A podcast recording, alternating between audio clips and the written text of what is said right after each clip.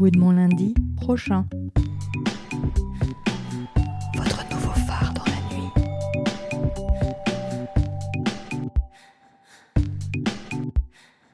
Bonjour à toutes et tous, on est très heureuse de vous retrouver sur les ondes de Radio Campus Paris 93.9 FM pour votre émission féministe et Gwyn préférée, Gwyn mon lundi prochain. Mon lundi prochain, c'est une émission dédiée aux paroles des personnes lesbiennes, bi et trans, diffusée un lundi sur quatre sur Radio Campus à 18h. Et on commence cette deuxième émission de Gouinement lundi prochain avec les annonces de Gouinement lundi. En septembre, on a inauguré notre répondeur à petite ou grande annonce. À chaque émission, on diffuse les annonces qu'on a reçues le mois passé. Et si tu veux passer une annonce, il n'y a rien de plus simple. Tu nous envoies un message vocal de 20 secondes max sur WhatsApp et on diffusera ton annonce à l'émission suivante. Note bien notre numéro 07 49 20 18 49. On l'a aussi noté sur Instagram et on a très très hâte de t'écouter. Tu peux tout nous annoncer, plan amical ou chaton à donner, pas d'autocensure, on est entre nous. Allô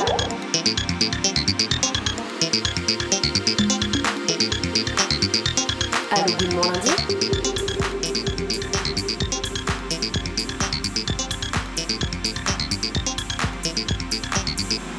Les petites annonces de Gouinement lundi, tous les quatrièmes lundis du mois, sur Gouinement lundi. Oh là Je me demandais s'il y avait d'autres auditoristes qui écoutaient Gouinement lundi depuis la Haute-Savoie ou Genève et qui seraient motivés pour faire des trucs chouettes ensemble. Voilà, peut-être à bientôt. La bise Salut les meufs Eh ben, c'est Salomé euh, du 1-4 Calvados, bien sûr. Je voulais laisser un message à Sarah du 4-9. Savoir, euh, donc Sarah, tu es euh, jeune, tu as 31 ans, tu as les cheveux bouclés, tu es petite. Je voulais savoir si, lorsqu'on se verra, tu préférais manger un potimarron au Mont d'Or ou bien des lasagnes. Voilà, tu pourras me redire, s'il te plaît. Allez, je vous embrasse et je vous souhaite une bonne après-midi. Ciao Salut les meufs, je suis actuellement à la recherche d'un emploi. Donc si vous avez des plans pour des postes de designer social ou designer de politique publique, je suis hyper chaude. Gros bisous Vous avez un nouveau message. Tu cherches des bouches musclées pour ton déménagement? Tu veux déclarer ta flamme à ton crush du moment? Envoie-nous un voice au 07 49 20 18 49. On diffusera ton annonce dans la prochaine émission Gouinement lundi. Et on embrasse toutes les lesbiennes du Calvados et de la Haute-Savoie.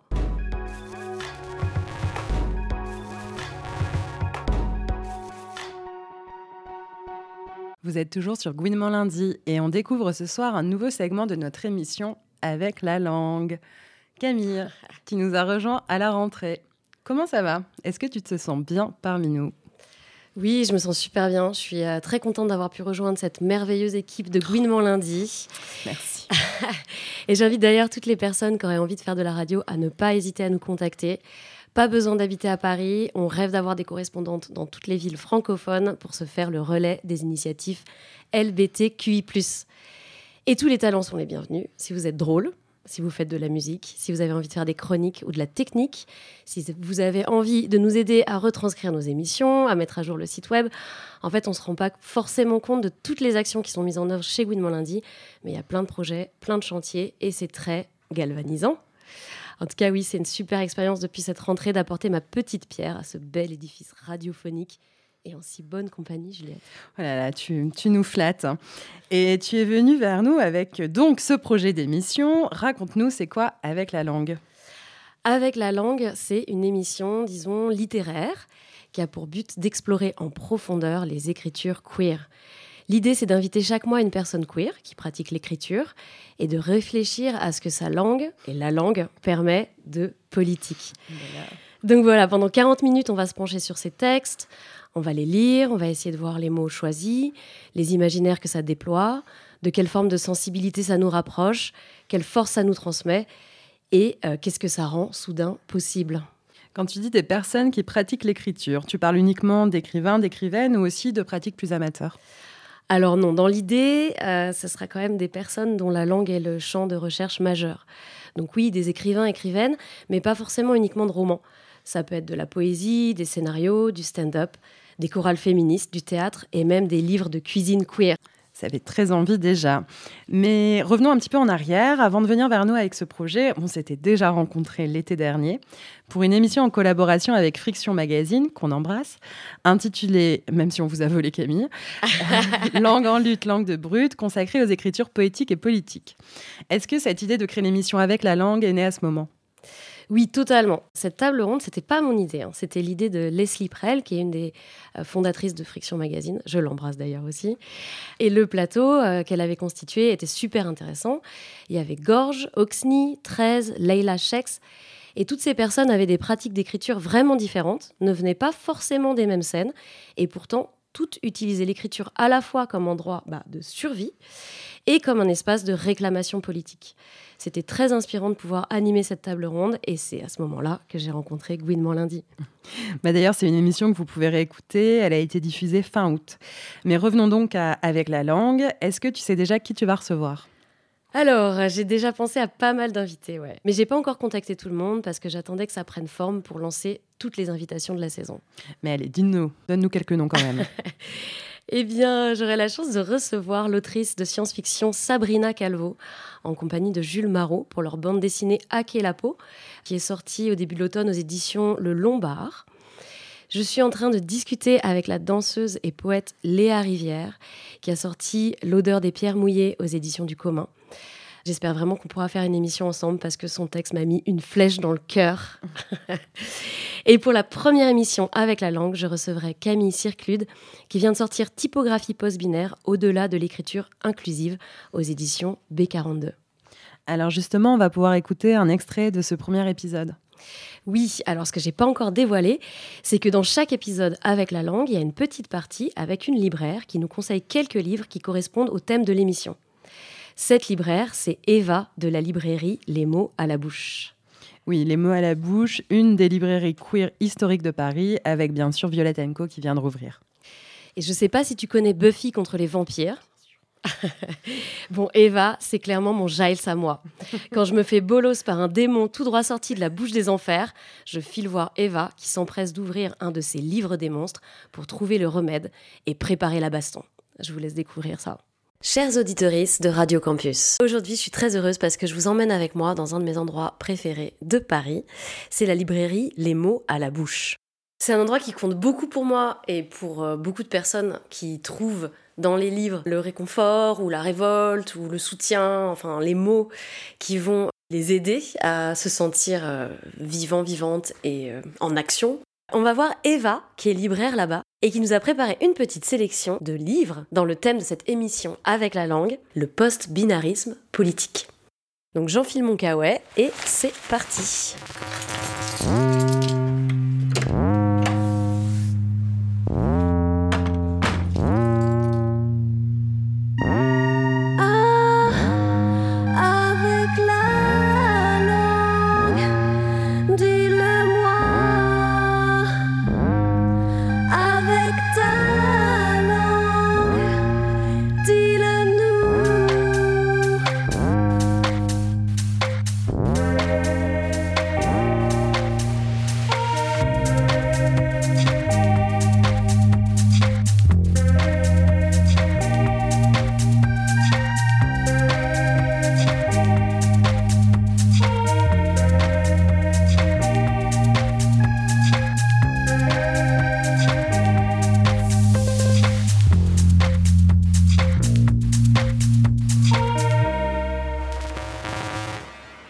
Ça y est, j'aperçois la librairie.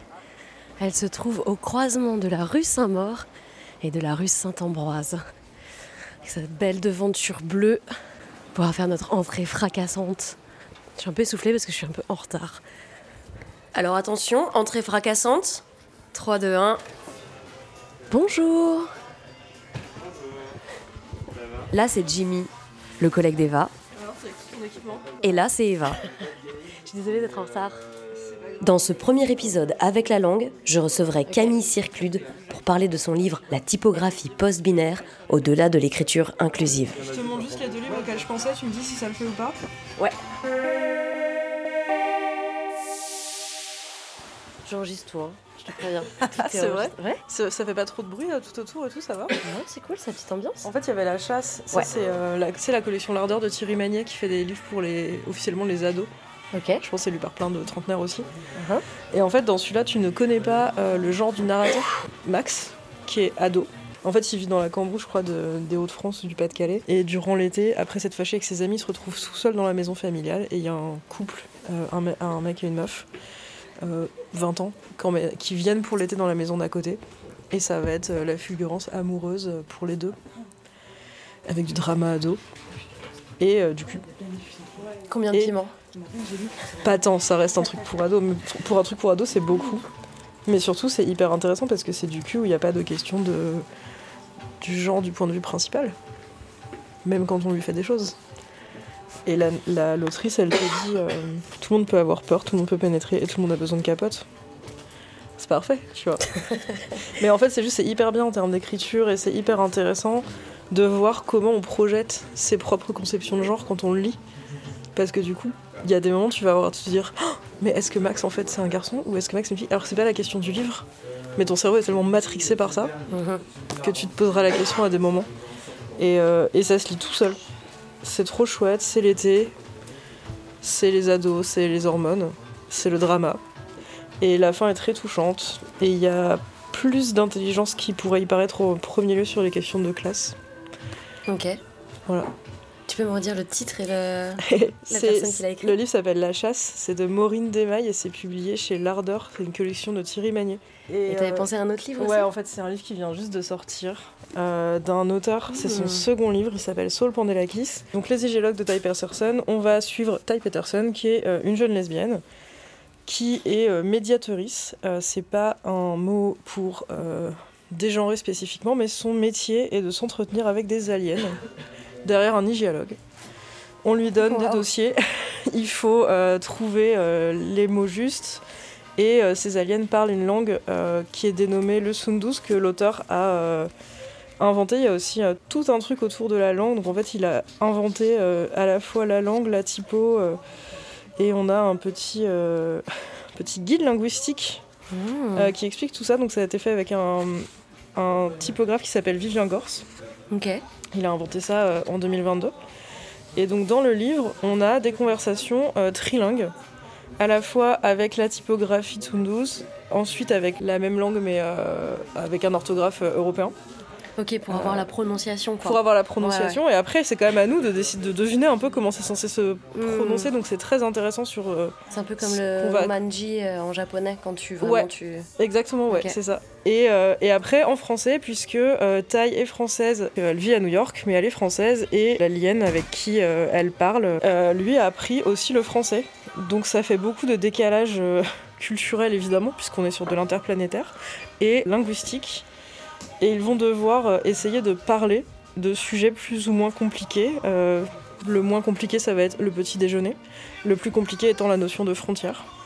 Waouh. Ouais. Et ils vont évidemment euh, bah, apprendre à se connaître, mais dans un dispositif finalement gouvernemental, Waouh. où ils sont observés. Ok. C'est hyper Ça a beau. l'air incroyable. C'est super. Pour écouter la totalité de l'émission avec la langue, suivez Gouinement lundi sur Instagram. On dévoilera bientôt la date de la première diffusion. Avec la langue, dis-le nous. Vous êtes toujours sur Radio Campus Paris, 93.9 FM, à l'écoute de Gouinement lundi prochain. Et c'est l'heure de la météo Gouine de Nola. Salut Nola Salut Avec les infos du moment, faut être émotionnellement blindé ou juste complètement détaché. Mais quand t'es hypersensible, c'est la noyade dans un verre d'eau assuré. Et je sais de quoi je parle. Mais un cher auteur, Fabrice Mudel, que j'ai lu récemment, nous invite à la boire, cette fameuse eau, à s'hydrater avec, hein, pas à s'étouffer, t'as capté? Dans son livre Suis-je hypersensible, il nous donne à l'avoir comme un super pouvoir. Alors certes, allez dire ça à Manuc qui se crispe sans crier gare à chaque bruit de mastication. Être hypersensible, ça peut être un sacré sacerdoce en société. Et au bout de trois jours de surstimulation, tu peux vite me prendre en cuillère, me ramasser à la petite cuillère.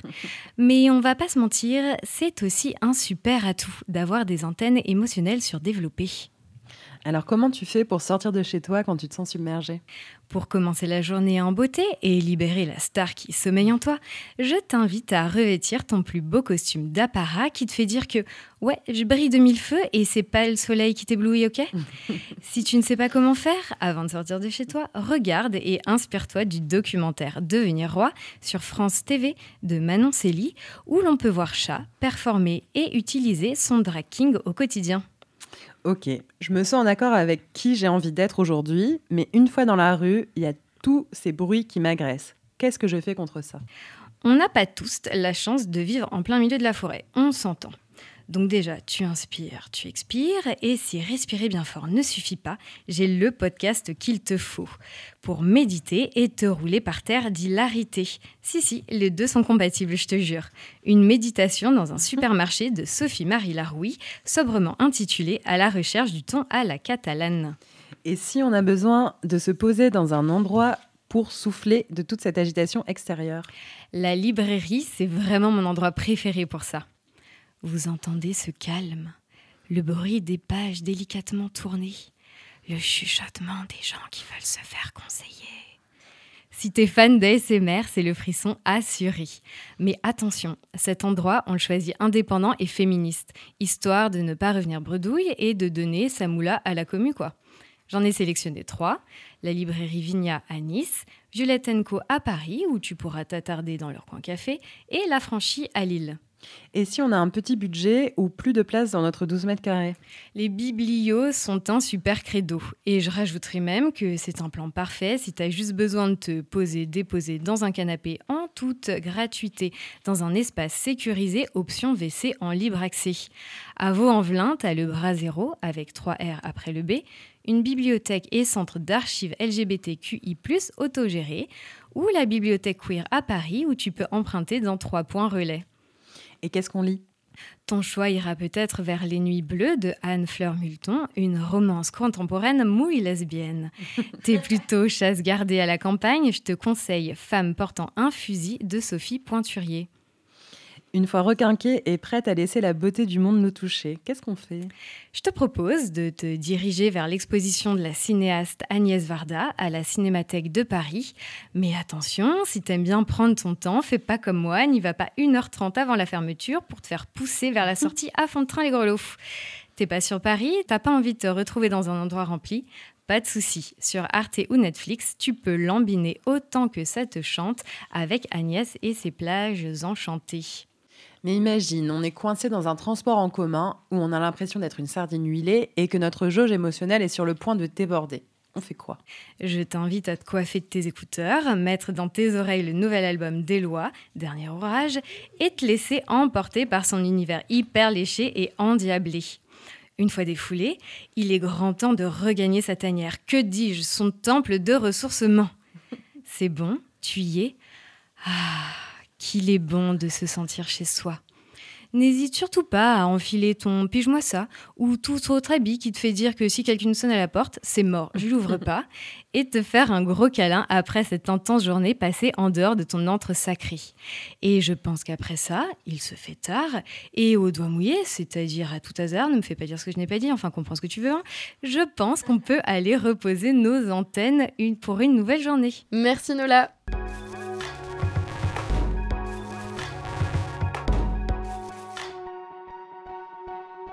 Termine notre émission avec une interview de Pascal Jamoul, anthropologue, qui nous parle de l'emprise. Gouinement lundi, votre phare dans la nuit.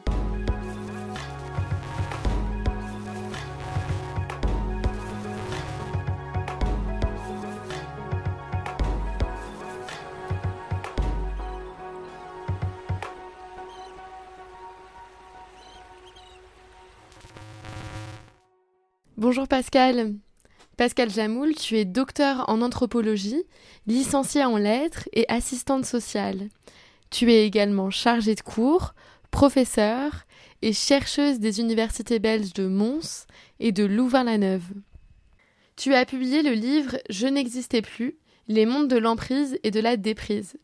Ce livre passionnant est le fruit d'une étude de 7 ans qui couvre différents champs sociaux, le couple et la sphère familiale, le soin et les thérapies New Age, le travail et les nouvelles formes de management néolibéral, et l'économie souterraine avec l'emprise des microtrafics de drogue dans les quartiers populaires. Est-ce que c'est bien ça?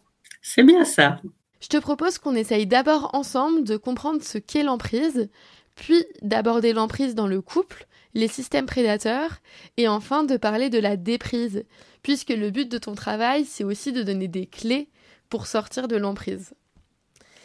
Alors, qu'est-ce qui caractérise l'emprise et quelles en sont les étapes? Mhm. En fait, quand tu utilises les mots du terrain, des personnes qui ont été sous emprise, on va commencer par là parce que c'est le plus, euh, sensible. Ils te disent euh, je n'existais plus. Ça va, tu vois? Donc, euh, ça veut dire quoi? Ça veut dire qu'ils avaient perdu leur faculté de penser par eux-mêmes, hein, donc leur existence sociale, souvent, hein, donc leur existence économique, Hein, donc, euh, parce que souvent, euh, l'emprise, c'est un don tellement fort de soi qu'on donne tout de soi, y compris ou qu'on vous prend tout, donc euh, y compris la dimension économique. Et puis, c'est le corps aussi. Donc, le corps est donné au, système abuseur, donc au système d'emprise. Que ce système soit du côté de la violence conjugale, qu'il soit du côté de la violence au travail ou du côté de gourous malfaisants ou de côté même des réseaux de l'économie souterraine qui peuvent mettre sous emprise des jeunes dans les quartiers. Et donc, tu as euh, ces effets de dévitalisation, de dépersonnalisation, de perte progressive hum, de, la, hum, oui, de, de ton propre corps, de ta vie sociale et hum, de, de, ta pensée, de ta parole même. Ta parole appartient à l'autre. Donc voilà, c'est une dimension qui est mentale, mais pas seulement. Après, euh, les gens, ils, parlent aussi, enfin moi j'aime bien leur vocabulaire de l'emboucanement. C'est un vocabulaire plus marseillais, c'est vrai, hein, donc, euh, mais qui dit bien ce que ça veut dire. Hein, donc c'est euh, parce que dans le mot emprise, tu vois pas vraiment s'il s'agit, si tu es l'abuseur, si tu es l'abusé, et les degrés de l'emprise. Tu vois, c'est un, terme un peu fourre-tout comme ça, l'emprise. Hein. Donc, euh, tandis qu'à Marseille, c'est très clair pour eux. Hein. Il y a ceux qui en boucanent, donc c'est ceux qui euh, vont mettre en place un processus très très progressif, hein, donc euh, qui passe par la désinformation, par la séduction d'abord, et puis bien sûr, une fois le masque va tomber peu à peu, et on va être dans des formes de, oui, des formes de disqualification, des, des formes de, oui, de, de, critiques de plus en plus acerbes, de violences qui commencent par être psychologiques et puis euh, qui peuvent aboutir à un système de terreur avec euh, une sorte de lavage de cerveau aussi très progressif. Donc, euh, c'est ceux qui emboucanent, c'est ceux qui, qui, mettent en place ces processus qu'on qu'on comprend bien dans les régimes totalitaires. Hein, c'est les mêmes, les mêmes processus. Il y a ceux qui se font emboucaner. Ah, donc, euh, c'est ceux justement qui euh, se font grignoter le cerveau, grignoter leur vie sociale, grignoter euh, leurs pensées, leurs paroles, hein, donc qui commencent tout doucement à être sous emprise. Et puis il y a ceux qui sont emboucanés jusqu'à l'os. Ah, donc, et ça, c'est ceux qui deviennent tout à fait dépendants du système qui les a servis. Hein, donc, euh, que ces systèmes soient un individu, euh, un, abuseur, que ce, que ce système soit plus euh, un, plus global, euh, par exemple, je sais pas, une entreprise euh, qui va progressivement euh, capturer toutes les parties de toi jusqu'à ce que tu n'existes plus, qui va progressivement asservir, quoi, ou une secte, ou un réseau. Hein. donc, progressivement, tu vas perdre tes valeurs et ta capacité de juger de ce que tu peux faire ou pas et devenir parfois tout à fait dépendant de ce réseau jusqu'à commettre des délits très importants que tu, et même parfois des rixes euh, où tu peux perdre complètement euh, tes, valeurs humaines, hein, donc, euh, parce que tu deviens la gâchette du réseau qui t'a servi finalement.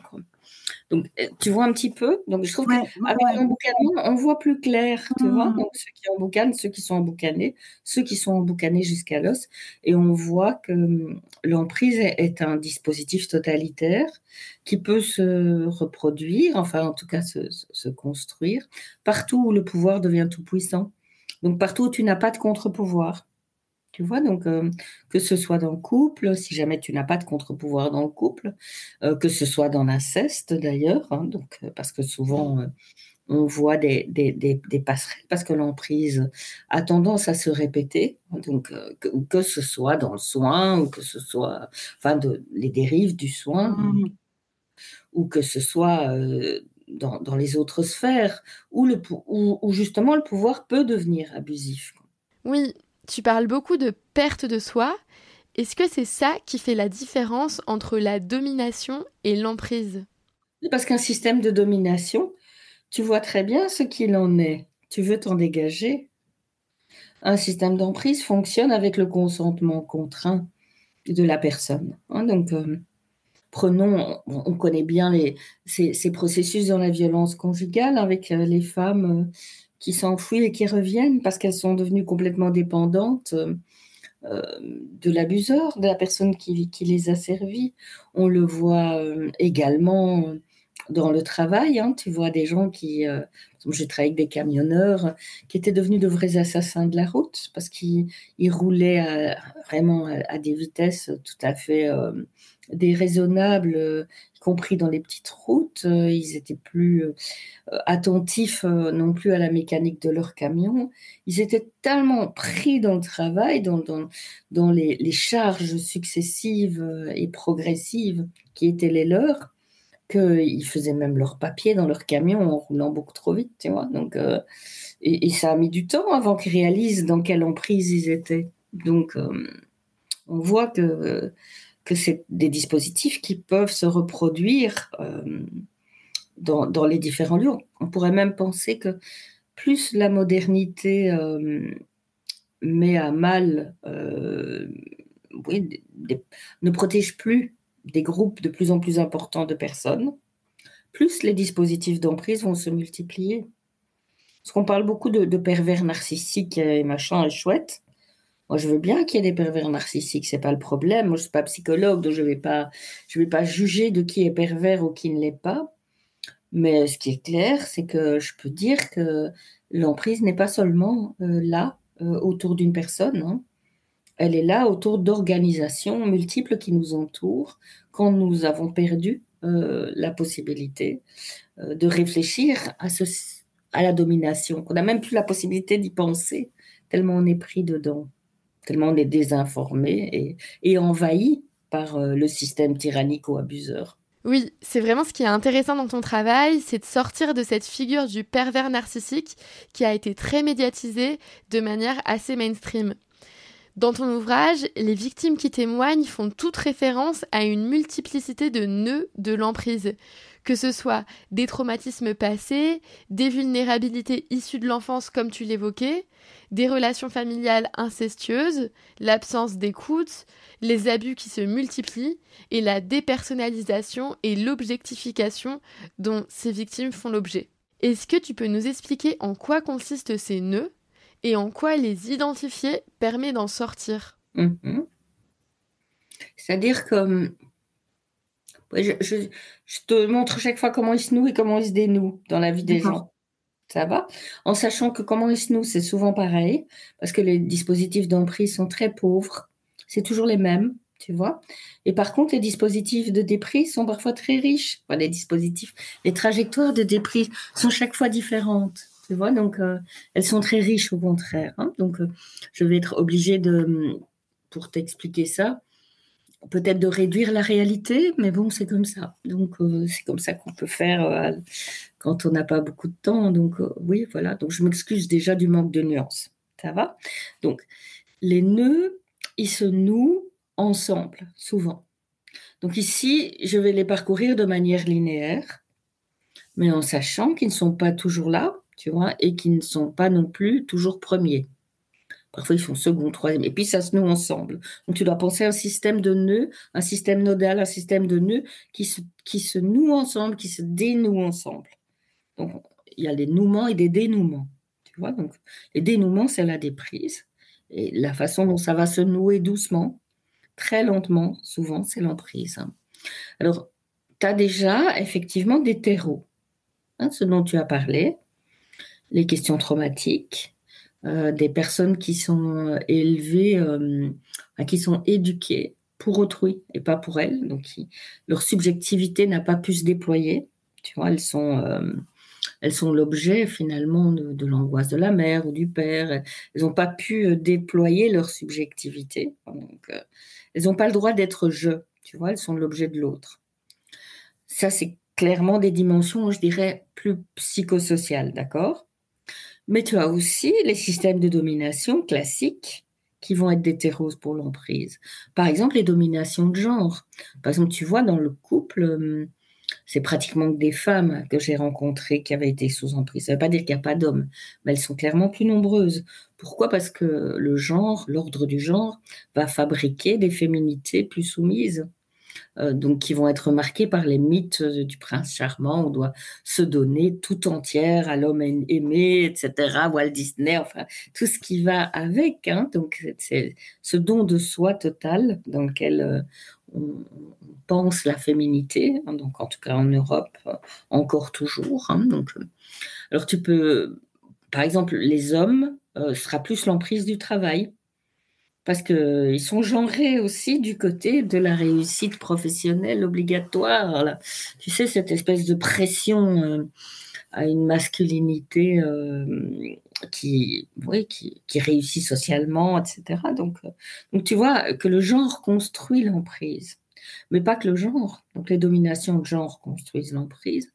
Mais aussi, tu vois, les dominations spatiales, socio-spatiales tu vois par exemple euh, que à partir du moment où tu mets euh, au banc euh, des cités sociales, où tu mets les habitants de ces cités au banc de la réussite sociale, eh ben oui, bien sûr qu'ils vont aller plus, ils vont chercher à, le respect, à se faire respecter dans d'autres dans d'autres champs. Ils vont, ils vont être vulnérables au, oui, au réseau mafieux parce qu'ils font partie du décor.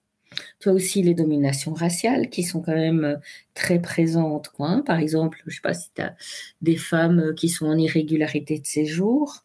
Bah, tu vas voir euh, que dans les, par exemple, dans les situations de regroupement familial où elles ont peu de contre-pouvoir parce qu'elles attendent les papiers, tu vas voir la violence s'exacerber. Hein. donc, le rapport. Donc, tu vois que tous les rapports de genre, de classe, de race, hein, donc, qui vont invalider les personnes, euh, peuvent être des terreaux pour l'emprise. C'est pas parce qu'il y a ça qu'il y aura emprise. Hein. Donc, euh, et la déprise, ça se passe comment? Ben, C'est simplement imaginer d'autres vies.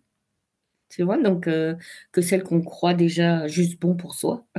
donc, il y, y, a ce côté-là. Alors, tu as déjà un premier nœud qui peut se nouer. Après, tu as une mauvaise rencontre. Tu vois, donc tu peux tomber sur un, individu euh, qui a beaucoup de charisme, mais qui peut euh, avoir quand même une, un appétit de destruction, de dévoration euh, qui, est, qui est très clair, qui va apparaître. La même chose, tu peux avoir oui, une, société pour qui tu travailles, où il s'avère progressivement qu'elle est aussi dévoratrice, hein, donc, et qu'elle va laisser de toi pas grand-chose une fois qu'elle t'aura dévoré. Quoi, hein. Donc, euh, et la même chose euh, pour tous les, lieux où le pouvoir peut devenir tout puissant. Tu peux tomber sur un psy euh, complètement qui, sera, qui va utiliser le transfert de façon à, t'écraser complètement. Quoi, hein. Donc, ce que j'ai vu dans les, dans les récits. Donc, de même, tu peux tomber sur des gens qui sont pas du tout comme ça. Donc, donc il y a, la mauvaise rencontre qui est là et qui, qui, va participer effectivement, qui va être un second nœud. Mais c'est pas parce que tu euh, as une vulnérabilité, à des vulnérabilités ou, un terreau, et, c'est pas parce que tu fais une mauvaise rencontre euh, qu'il y aura de l'emprise. Pour qu'il y ait de l'emprise, il faut que le système ou la personne, l'abuseur, bah, puisse manier tous les mécanismes de l'emprise dont on parlait tout à l'heure. Tu vois, donc, euh, et le fasse très très progressivement pour que tu ne vois pas les choses s'installer. Hein. donc, ce discrédit, cet isolement, euh, le fait de casser euh, toutes les relations en interne, euh, qu'il n'y ait plus qu'une seule appartenance, qui soit celui du dispositif ou de la personne qui abuse. Et puis la violence qui va s'inscrire très progressivement et où tu vas t'anéantir, anéantir ta subjectivité, tout simplement pour survivre. Et donc, tu ne vas plus exister simplement pour réduire ta surface vivante, pour survivre, comme je te disais. Mais encore, tu sais, tu peux avoir déjà ces trois nœuds, mais c'est pas pour autant que tu auras de l'emprise. Parce que, en fait, tu vas avoir une petite lumière rouge à un moment et tu vas fuir. Tu vois, donc, euh, pour que tu y aies de l'emprise, il faut un quatrième nœud. Donc, il faut que la dépendance affective et que euh, le silence s'installe. Il faut que tu n'aies plus de paroles propres. Tu vois, que tu puisses plus parler. Hein, donc, euh, tu puisses même plus penser et que tu aies subi ce, le, lavage de cerveau jusqu'à ce que tes pensées deviennent les pensées de l'autre, finalement. Enfin, c'est les pensées de l'autre qui deviennent tes pensées plutôt. Hein, donc, euh, et encore, tu peux avoir ces quatre nœuds, hein, donc, euh, mais à un moment avoir un sursaut parce que tu es quand même un citoyen, une citoyenne, et euh, tu as quand même un entourage, et le jour où tu, vas avoir un éclair de lucidité, ben, tu, vas trouver recours. Il te faut un nœud suivant pour y rester, tu vois. C'est quand tu n'as plus de recours. Hein, quand tu es hors des droits citoyens ou que, ou que tout le monde est dans le mutisme et l'aveuglement par rapport à ce que tu vis. Hein, donc, euh, et qu'il n'y a personne qui va jouer tiers dans cette histoire, que personne ne va pouvoir te faire justice ou, euh, t'éclairer. Et le, dernier nœud, après je parle des dénouements, le, le dernier nœud, c'est celui qui fait le plus souffrir les gens. C'est que hum, quand tu as été sous emprise et que tu t'en sors, il y a un moment très délicat, qui est un moment où tu es vide. Un peu comme les gens qui sortent des drogues, tu sais, il y a un moment très délicat. C'est ce moment où euh, il y, a, plus, ils n'ont plus de vie, tu vois tout leur revient, toute la honte d'avoir été euh, abusé, d'avoir euh, été maltraité, parfois d'avoir maltraité des gens, parce que sous emprise, il y a des femmes qui ne protègent plus leurs enfants, par exemple. Hein sous emprise, euh, tu as des gens qui maltraitent les subordonnés ou qui dénoncent leurs collègues, tu vois. Donc, euh, ces éléments-là, sont, c'est quand même très difficile de... Le moment où tu t'en sors, tout te revient, tu vois. Donc, euh, et tu es désespérément vite parce que ta subjectivité n'est pas encore revenue, parce que tu n'as pas encore de place sociale non plus. Hein. donc, et ta parole, elle arrive difficilement.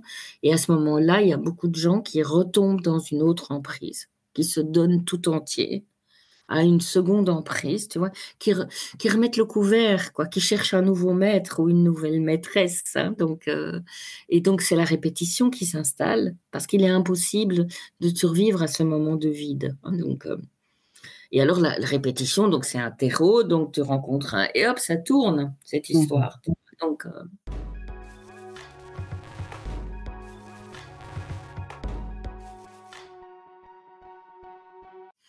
Alors, ce qui fait qu'on se déprend, donc euh, ce qui fait les dénouements des nœuds, tu vois comment les nœuds, se dénouent chaque fois à des endroits différents.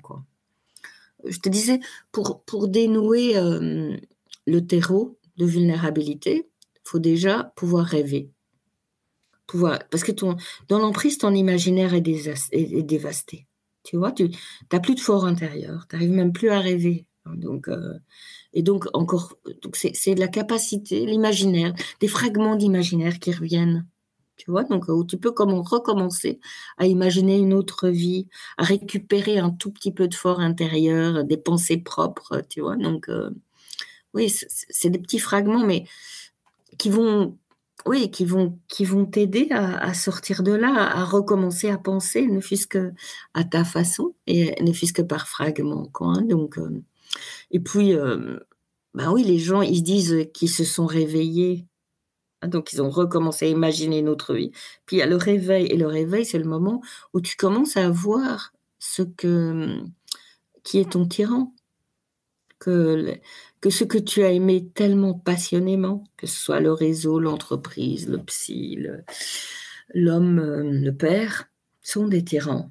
Tu vois, donc, et c'est élucidé très progressivement, euh, oui, cette dévoration qui se construit et les mécanismes même de l'emprise, commencer à les élucider, commencer à voir clair, tu vois. Donc, c'est un travail, c'est comme si ta pensée se remettait en mouvement. Au début, par, tout petit bout, hein, par tout petit fragment, mais c'est ça qui défait euh, les nœuds de la mécanique de l'emprise. Et puis, il y a bien sûr le fait de se mettre à parler. Tu vois, parce que L'emprise suppose, pour pouvoir continuer à s'exercer, comme tous les systèmes de terreur, l'emprise a besoin du silence. Hein, donc, euh, et là, quand tu prends la parole, quand tu te remets à parler, tu sors tout doucement de la dépendance affective, puisque déjà tu as le langage, hein, tu as la possibilité de faire des narrations. Parce qu'avant, euh, quand tu es sous emprise, les gens ils racontent, c'est comme si tu as un puzzle, tu le jettes par terre, tu vois, avec des milliers de pièces. Hein, donc, euh, donc tu sais plus raconter une histoire avec un début, un milieu, une fin. C'est pour ça que les femmes, quand elles vont, euh, par exemple, à la police en expliquant euh, qu'elles subissent de la violence, mais elles ne savent pas raconter, elles n'ont plus de... C'est comme si, comme si le langage lui-même, comme si tes mots à toi avaient disparu. Tu vois, comme s'il était plus capable de raconter, tellement tu es dans l'angoisse de est-ce que c'est vrai, je suis pas sûre que c'est vrai, mais non, c'est pas vrai ce que je raconte, mais non, finalement, c'était pas une baffe, mais non, finalement, il m'a juste bousculé, mais non, finalement, on n'est quand même rien que des femmes, non, mais finalement, je le méritais. Tu vois, des choses comme ça qui te reviennent et qui t'empêchent de, construire vraiment euh, une argumentation. Donc, euh, reprendre la parole, retrouver des mots, retrouver euh, des gens à qui parler, euh, que ce soit par l'écriture, que ce soit par les mots, par la, oui, par l'explicitation, c'est essentiel. Et puis aussi, il faut que tu trouves des recours. Si ta personne qui t'héberge, si tu n'as pas de droit de citoyen, si ta personne qui te dit euh, mais oui mais la convention d'Istanbul donc même si vous même si vous n'avez pas de papier euh, vous allez euh, être protégé tu vois donc si la mère dit mais non je, ça tu, te fais des idées. si, si, personne ne veut voir, si tout le monde reste muet, si, le médecin dit ah non mais il faut qu'il se taise hein, parce que sinon votre famille elle va aller en lambeaux. Tu vois, donc cet élément-là, trouver des recours, c'est essentiel. Et pour pouvoir sortir de la répétition, il n'y a pas 36 000 façons. Hein. Il faut que les gens ils se recréent une place. Il faut qu'ils refassent des études, qu'ils se... Tu vois, c'est long et c'est progressif, mais il faut qu'ils se recréent des cercles protecteurs. Il faut qu'ils puissent faire de leur expérience un savoir qui leur sert, tu vois un carburant pour faire des choses, pour, euh, réussir, euh, je sais pas, pour, euh, pour se battre collectivement auprès d'autres, pour faire de la recherche, pour faire... oui, c'est les défis qu'ils font et la réussite de ces défis. Et ça prend beaucoup de temps, parce que les gens restent sous emprise parfois des années. Et donc, ça prend beaucoup de temps de, se reconstruire une subjectivité, une personnalité qui tient des cercles autour de toi et aussi euh, toute cette énergie qui, peut, qui est liée à la souffrance que tu as vécue. Euh, il faut qu'elle puisse s'exprimer, qu'elle puisse aller quelque part, qu'elle puisse en aider d'autres euh, ou t'aider toi à réaliser les défis qui que tu te mets. Quand. Donc voilà un peu le, tu vois là où ça se noue, mais ça se dénoue chaque fois différemment, je te dis. Hein. Donc c'est les, comment les personnes se réveillent, comment elles élucident les choses, euh, tous les, tous les petits fragments, toutes les petites braises euh, qu'elles couvent quand même, même dans l'emprise, tu vois, qu'elles arrivent à, à, revivifier. Hein. donc, euh, il y en a que c'est par le corps, parce qu'elles rencontrent quelqu'un d'autre, et, c'est le corps qui se réveille avant la tête.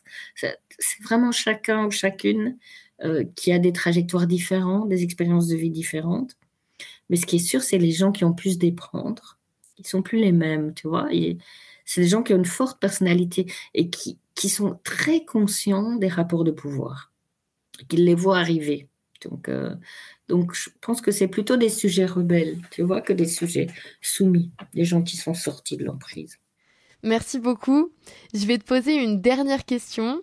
Comme notre émission, elle parle spécifiquement des violences dans le couple, est-ce qu'il y a des spécificités dans l'emprise au sein d'un couple et aussi dans l'emprise au sein d'un couple entre des personnes lesbiennes bitrans, c'est-à-dire au sein d'un couple sans mec cis J'ai pas travaillé spécifiquement euh, avec des couples LGBTQI, mais j'imagine que ça doit être exactement les mêmes mécanismes.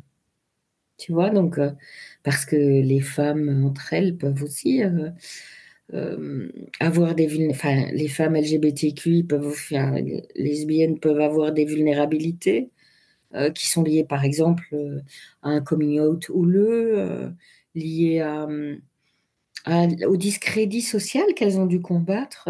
Tu vois, donc il y a une sensibilité particulière à l'injustice. tu vois, parce que beaucoup de femmes, oui, enfin, beaucoup de femmes sont dans le care, tu vois, elles veulent, elles veulent soigner la violence d'autrui. Hein, donc en pensant que, que ça va en comprenant bien euh, ce qui a construit cette violence, la, je dirais la biographie de ces violences, et en pensant qu'elles vont pouvoir euh, arriver à, changer l'autre. donc, euh, toutes les femmes sont subissent l'ordre du genre, quelle qu'elle soit, quelle que soit leur orientation sexuelle. Donc, ça, je, pense qu'il n'y a pas de grande différence. Peut-être une vulnérabilité spéciale liée, je te dis, à euh, c'est quand même pas si simple, euh, même si ça l'est beaucoup plus facilement aujourd'hui. Euh, c'est quand même pas simple de, de, faire son coming out, tu vois. Les, même si les amis soutiennent, la famille soutient pas toujours. Hein, donc tout ça, les gens qu'on aime soutiennent pas toujours. Donc ce côté-là, oui, ça doit être une vulnérabilité particulière. Et puis tu peux aussi avoir des femmes qui s'identifient à l'agresseur, qui ont subi tellement de violence qu'elles-mêmes donc, ça, je crois que c'est. Oui. Donc, pour les, couples, euh, je dirais, oui, qui ont. Je dirais les personnalités atypiques. donc, euh, simplement, parce qu'elles sont atypiques, parce qu'elles ont quelque chose de spécial, tu vois, qui n'est pas dans l'ordre habituel du genre. J'imagine qu'il y a peut-être une exposition particulière. Quoi. Donc, euh, on sait aussi quand même, on a, mais tu connais ça mieux que moi, hein, que l'usage, euh, oui, l'usage, l'automédication par les psychotropes est quand même un truc qui est fort appréhendé dans toutes les couches de la société. mais encore plus là où tu as une sensibilité particulière que tu dois commencer à soigner. Hein, donc, oui, et donc peut-être là aussi il y a une fragilité. Je ne, sais pas. Tu sais, franchement, comme ça, théoriquement, je ne vois pas une exposition spécifique à l'emprise, autre peut-être que de la maltraitance qui a été subie avant euh, l'emprise et qui te fragilise. Je, ne vois que ça. Hein, donc, euh, sinon, dans le couple, euh, oui, dans le couple, qu'est-ce qui fait que ça peut tourner mal dans un couple quoi, même Oui, il y, a quand même la personnalité très particulière du tyran donc, euh, oui, cette, cette, situation comme ça où tu as, quand même des gens qui sont, euh, en tout cas moi j'ai pas directement enquêté auprès d'eux, hein, donc j'ai enquêté auprès de personnes qui ont été sous emprise, mais et elles n'ont plus du tout envie d'ailleurs de parler de leur abuseur en général, quoi, parce qu'elles en sont sorties, donc pourquoi elles en parleraient? Elles ont pendant tellement d'années voulu le soigner tu vois. Donc, euh, ici, ça suffit, quoi, tu vois. Donc, euh, mais ce qui est assez clair, c'est qu'il y a des personnes qui tuent ceux qu'elles aiment, qui ont besoin de, massacrer, de tuer, vraiment, de posséder littéralement l'autre. Hein. donc, euh, jusqu'à ce que mort s'en suive, d'ailleurs. Hein. donc, mort psychique ou mort physique. Hein. donc, il y a cette, cet absolu besoin de domination qui fait que d'ailleurs, euh, il y a des gens, euh, quand ils ont perdu leur soumise de province, en quelque sorte, euh, bah, ils deviennent dingues, mais vraiment dingues, hein, ils ne peuvent pas le supporter. Hein, donc, donc peut-être il y a, y a ces, personnalités particulières dans les couples, mais ils existent aussi au niveau des gourous, hein, ils existent aussi au niveau des têtes de réseau, ils existent aussi dans, dans l'économique et dans le travail, ça c'est sûr qu'il y en a. Hein, donc, mais disons que, oui, ça existe. Euh, c'est pas nécessairement des gens qui sont dogmatiques, tu vois, dans le couple. C'est plus cette question, je pense, de, la dévoration, du, vampirisme en quelque sorte, de la personne qu'on aime. Hein. donc, euh, de confondre euh, l'amour et la dévoration. Et par rapport aux, femmes qui sont sous emprise, moi, je, je crois qu'il y a il y a ce conditionnement aussi hein, de, salvateurs, de femmes qui veulent sauver, euh, qui s'aperçoivent assez vite, tu vois, donc euh, euh, de ce goût particulier, de ce besoin de déporter sur l'être aimé une violence énorme et un besoin de posséder, un besoin de sécuriser le lien d'attachement par la possession hein, donc, et par la violence. Hein. donc, elles perçoivent ça assez vite, mais elles peuvent pas s'en dégager parce qu'elles ont parfois une image d'elles qui est très mise à mal. Donc, donc elles ne voient pas elles, ne voient pas le discrédit progressif, tu vois. Elles n'arrivent pas à se défendre de cela parce qu'elles ont une image d'elles-mêmes qui peut être très délabrée aussi. Donc, euh, ces questions-là sont, sont, sont, là. Parfois, elles pensent aussi qu'elles méritent euh, ce qui leur arrive. Hein, donc, euh, et ça, c'est un peu le post-trauma, hein, tu vois, de, de répéter ce qui t'a brisé. Donc, Parfois, il y a ce côté-là aussi. Donc, c'est pour ça que je regarde le... qu'est-ce qu'il y a de spécifique. Sinon, je crois quand même que la mécanique de l'emprise peut briser les plus, euh, les plus fortes. Hein, parce que mes, mes, interlocutrices, je te jure, il y en avait euh, qui avaient fait des hautes études, euh, tu l'as lu, hein, aurait dit blindées par rapport à, un phénomène d'emprise, par rapport au pouvoir. Et qui pourtant ont été engrainés, quoi, finalement, par, euh, par la violence d'autrui et le besoin d'autrui de, oui, de, d'écraser, quoi, d'anéantir l'objet d'amour. Hein. donc, euh, c'est quand même, ça fait réfléchir, quoi, cet aspect-là. Et puis, il y a les autres aussi. Il y a la société elle-même.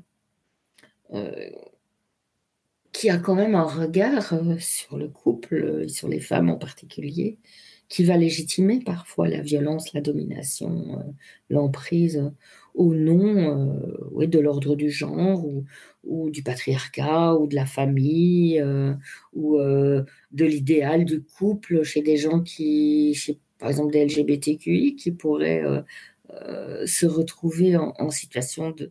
Enfin, mettre leur idéal là-dedans tu vois, donc euh, mettre tout leur idéal là-dedans. Mais je ne connais pas, tu connais sûrement mieux que moi ça, cette situation, mais je ne les vois pas comme différentes. Hein, donc, euh, je ne les vois pas vraiment comme différentes. Et euh, bon, les recours que les femmes font à la justice ou à l'entourage, ça marche pas terrible. Hein. Encore, je ne sais pas si tu as vu le dernier rapport de la Civis, là, en France. 0,9% de femmes qui ont subi inceste ou violence euh, aboutissent à une action en justice. 0,9%. C'est vraiment pas beaucoup. Hein euh, donc, je l'ai vu aussi pendant le confinement. Pendant le confinement, les associations ont reçu 30% d'appels en plus, de situations dramatiques. Mais en termes de plaintes, ça n'a pas bougé. Donc c'est comme si les femmes sentaient c'est pour la violence conjugale que je parle. Hein. C'est comme si les femmes sentaient qu'elles seraient mieux écoutées dans les associations qui connaissent mieux les phénomènes d'emprise qu'à la police qui ne les connaissent pas et où elles se seraient senties euh, vraiment en danger. Hein. donc la réaction policière les aurait mis encore plus en danger.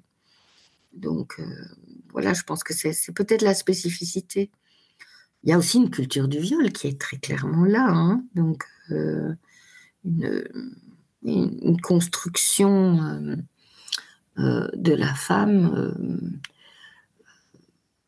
qui légitimerait la violence qui lui est faite parce que parce qu'une femme doit être serrée et que si elle n'est pas serrée, elle, est dangereuse. Hein, donc c'est encore des mythes, oui, et, des rapports de pouvoir qui sont légitimés dans le social.